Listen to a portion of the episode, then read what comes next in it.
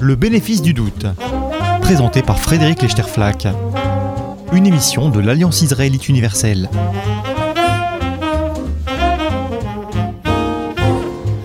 Bonjour et bienvenue dans le bénéfice du doute. Nous allons discuter aujourd'hui en compagnie de la philosophe Elisabeth de Fontenay de l'abattage et de la souffrance animale. Avec deux entrées dans notre débat. D'abord, il y a ces campagnes militantes menées depuis quelques années à travers toute l'Europe pour demander, avec plus ou moins de succès selon les pays, l'interdiction de l'abattage rituel sur le sol européen, au nom de la souffrance des bêtes. L'argument consiste à soutenir que le refus de pratiquer l'étourdissement préalable des bêtes augmente la souffrance de leur mise à mort. Et puis, parallèlement, la question de la souffrance animale surgit régulièrement sur le devant de la scène à l'occasion d'opérations vidéo en caméra cachée menées dans les abattoirs du circuit ordinaire par des associations de défense des droits des animaux. On en a vu diffuser récemment en France en mars dernier. Si l'objectif peut être de mieux contrôler ce qui se passe dans les abattoirs pour éviter les dérives, il vise surtout à déclencher un débat plus général sur les droits des animaux, l'élevage industriel et la consommation de viande. Or, dans ce débat, on voit aussi mobiliser des arguments problématiques qui sont moralement contestables. Et au milieu de tous ces arguments, il n'est pas toujours simple de savoir comment se situer. Ce sont donc les questions dont je souhaitais vous saisir. Elisabeth de Fontenay, bonjour et bienvenue. Et merci beaucoup d'avoir accepté mon invitation. Je ne sais si on doit encore vous, vous présenter puisque vous êtes bien connu des auditeurs de Radio J, vous êtes philosophe et vous avez beaucoup réfléchi et écrit sur les animaux, notamment dans vos deux principaux essais sur le, sujet, euh, Le silence des bêtes et Sans offenser le genre humain. Vous avez beaucoup réfléchi à ces questions avec une grande prudence morale sur un terrain qui est miné euh, de toutes parts. Et j'ajoute que votre sensibilité juive vous donne une liberté de réflexion euh, et de parole particulièrement précieuse sur ces sujets.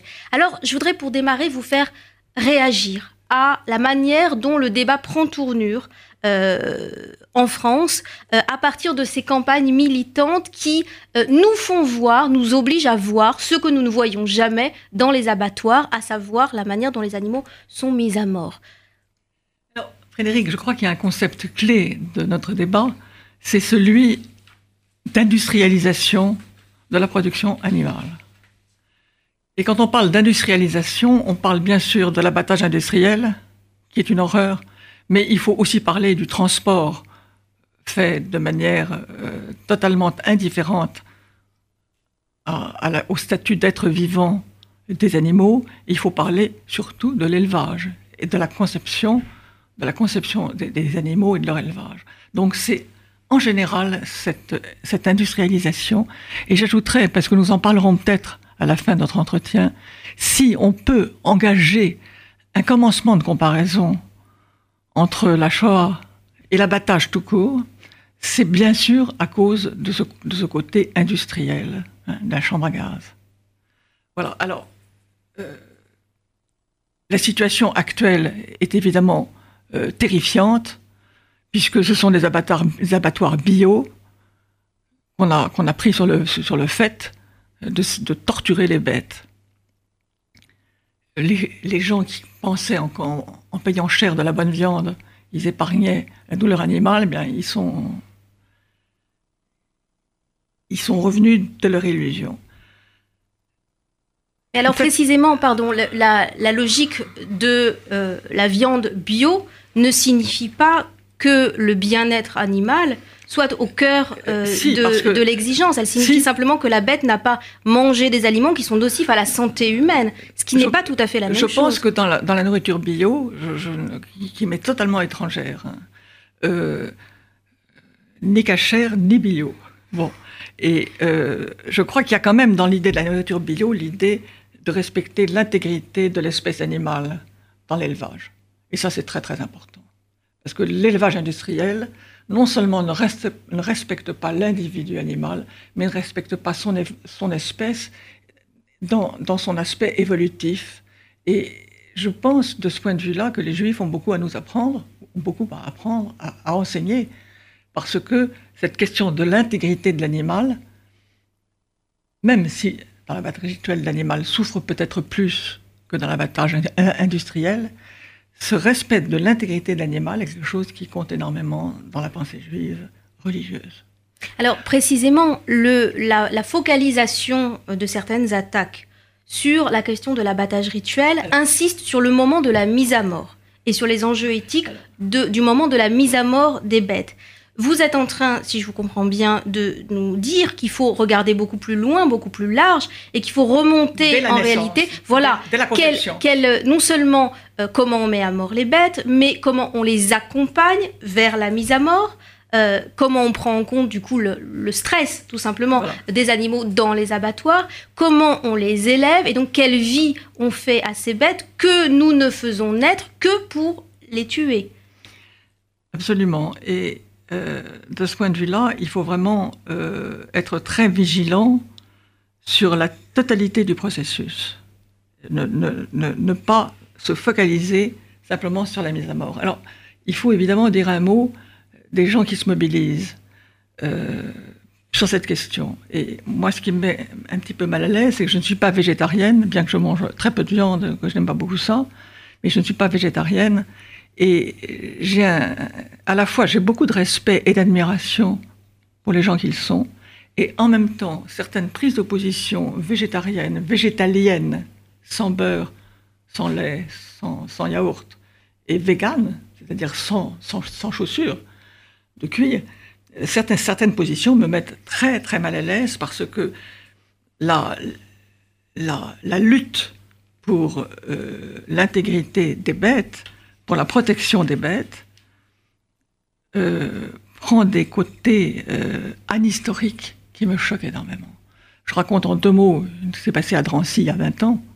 J'étais à Drancy pour protester contre une corrida, contre une corrida qui avait lieu dans, un, des, cours de Drancy, et où j'étais obligé de, de, de, me disputer très gravement avec des militants animaux, pour les animaux, qui, faisait le coup de poing avec les Espagnols qui venaient là assister à la corrida. Et je leur disais, mais est-ce que vous savez où vous êtes? Personne ne savait où on était. On était à Drancy, à faire une manif contre la corrida, et personne ne savait où on était. Alors, cette, cette anhistoricité des de beaucoup de militants pour la cause animale est une chose qui me choque beaucoup.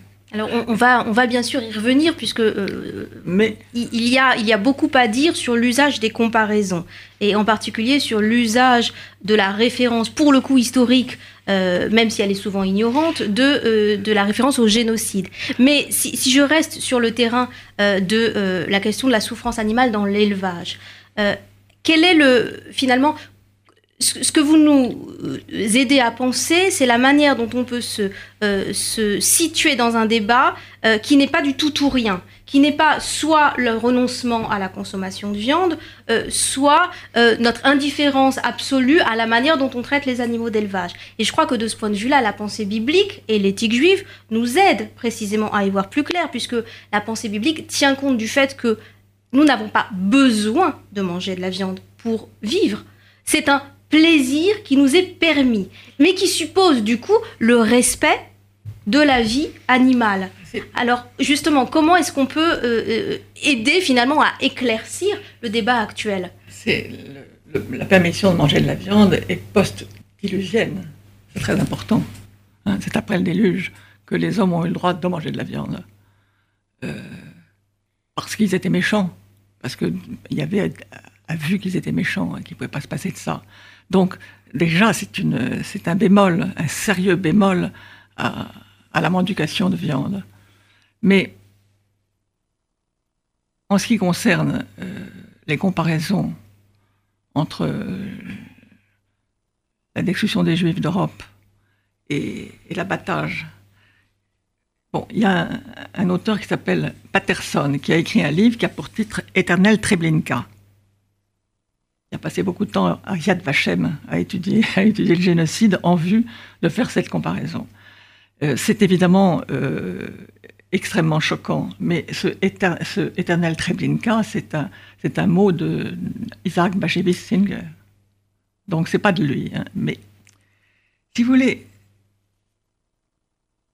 il y a une très vieille histoire de la métaphore euh, de l'abattage. Chez Isaïe 43, 6, 9, on lit Maltraité, il s'humilie, il n'ouvre pas la bouche, comme un agneau qui est amené à l'abattage, comme une brebis muette devant ceux qui la tondent, il n'ouvre pas la bouche. Qui a réfléchi à son destin? Et le psaume 144 dit Pour toi, nous avons été mis à mort et traités comme des brebis pour l'abattoir. Alors, ces versets ont été interprétés comme une annonce du Christ. Mais pourquoi les Juifs ne se les réapproprieraient-ils pas? Et ne les, appliqueraient-ils pas au sort qui a été le leur pendant la Seconde Guerre mondiale? Évidemment, une fois qu'on a dit ça, on se dit qu'il faut faire fonctionner cette analogie avec beaucoup de délicatesse et de prudence, car il y a eu des résistances juives. Il n'y a pas seulement la résistance, il n'y a pas seulement le soulèvement du ghetto de Varsovie, que nous allons commémorer le mardi 19 avril à 17h30 au mémorial de la Shoah, mais il y a eu les, les, les révoltes dans les camps, les révoltes des Undercommandos, les révoltes à Sobibor, la révolte à Sobibor. Il y a eu, il y a eu une résistance juive en France très conséquente. Donc, il ne faudrait pas risquer que cette comparaison fasse oublier la résistance juive.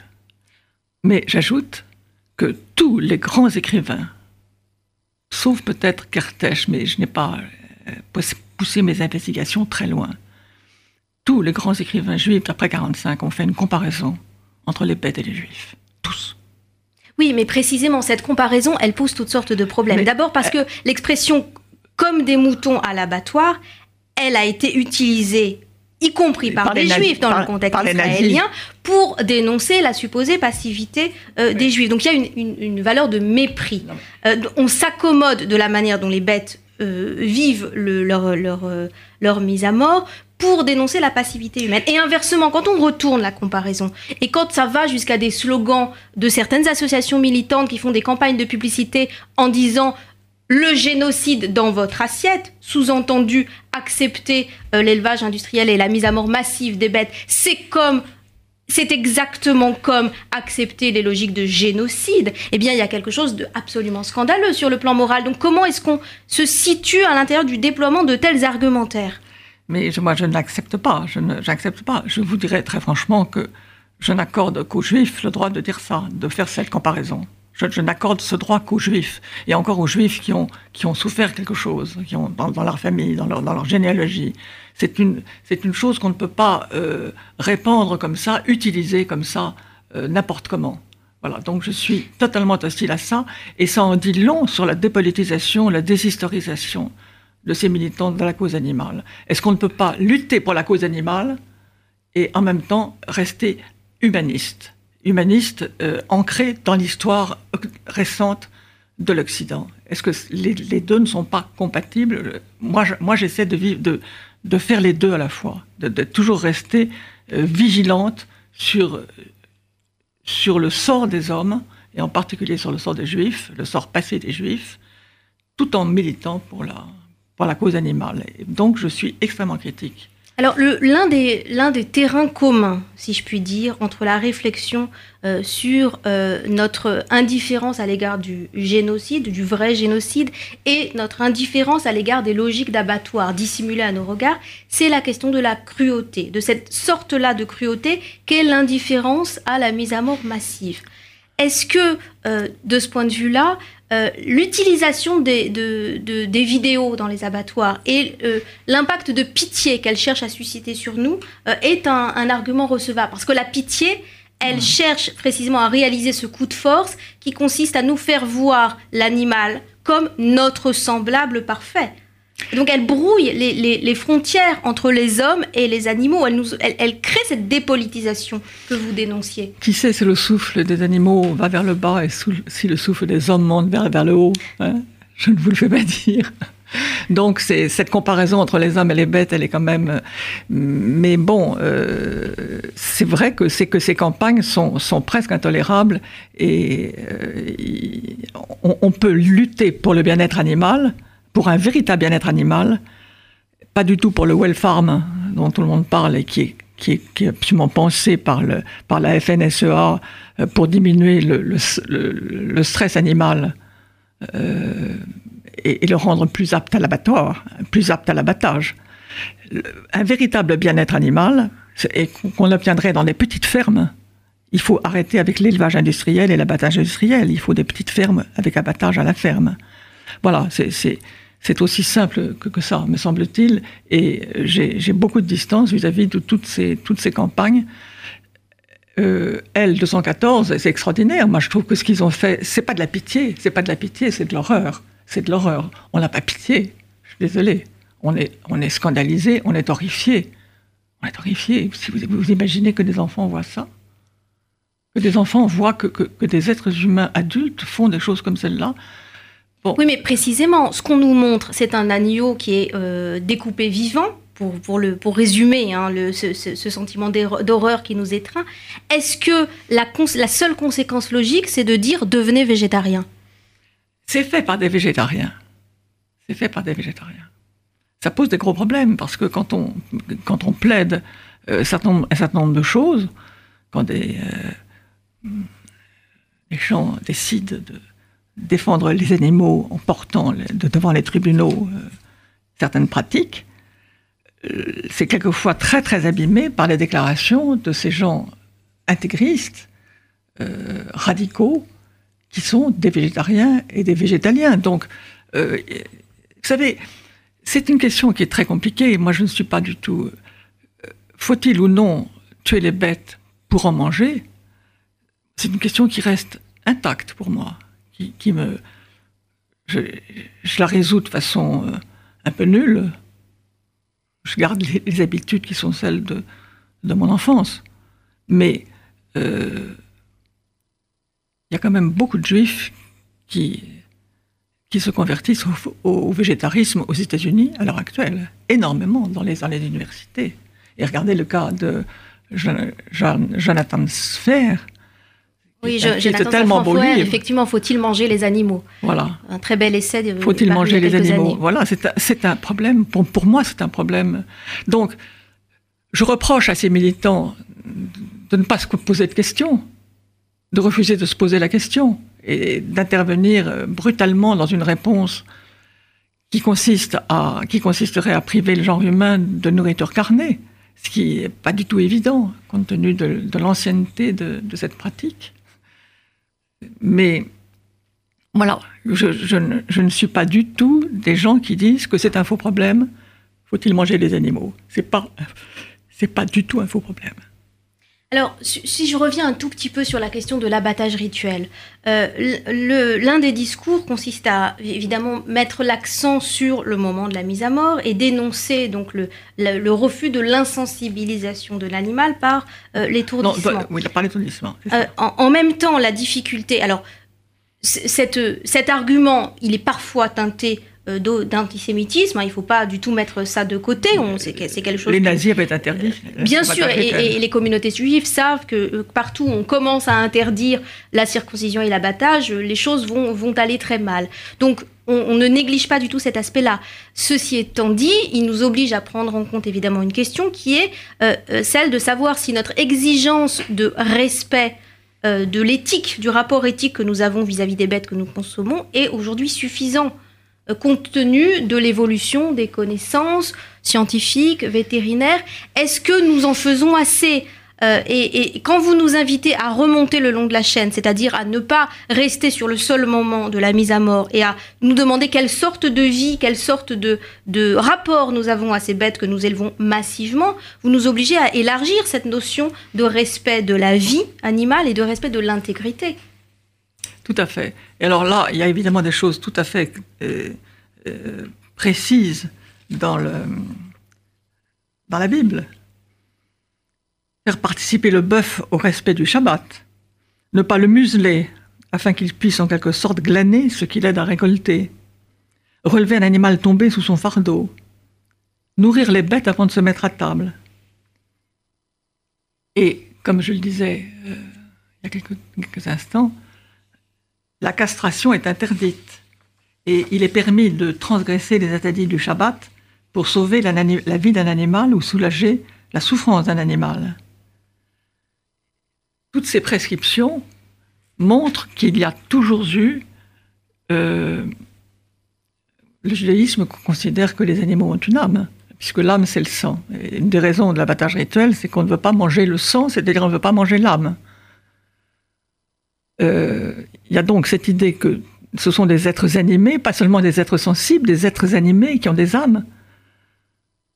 Et euh, ben, il, faut, tenir compte de cette, croyance et, se conduire euh, en rapport avec cette, cette croyance-là. Et, en même temps, euh, des animaux qui ont des âmes, quand ils sont dans des élevages industriels où on ne ah les bah, fait naître que pour les, les, les tuer, ça pose évidemment une difficulté qui est celle de la démocratisation de la consommation de viande. Vous disiez il faut revenir à des petites fermes où finalement on retrouve cette espèce de contrat domestique euh, entre l'homme et l'animal, c'est une solution qui aujourd'hui n'est pas réaliste à l'échelle de, du besoin ou de, de la demande de consommation de viande de l'humanité. C'est vrai, c'est vrai. Mais euh, c'est vrai, c'est ou la démocratisation de la nourriture carnée, ou les petites fermes. Et bon, mais il faut essayer de, penser les deux choses en même temps. C'est il faut essayer de, de faire de la viande pas seulement pour les riches, mais il faut essayer aussi de faire en sorte que, que, les bêtes ne soient pas, n'aient pas des vies totalement étrangères à leur espèce.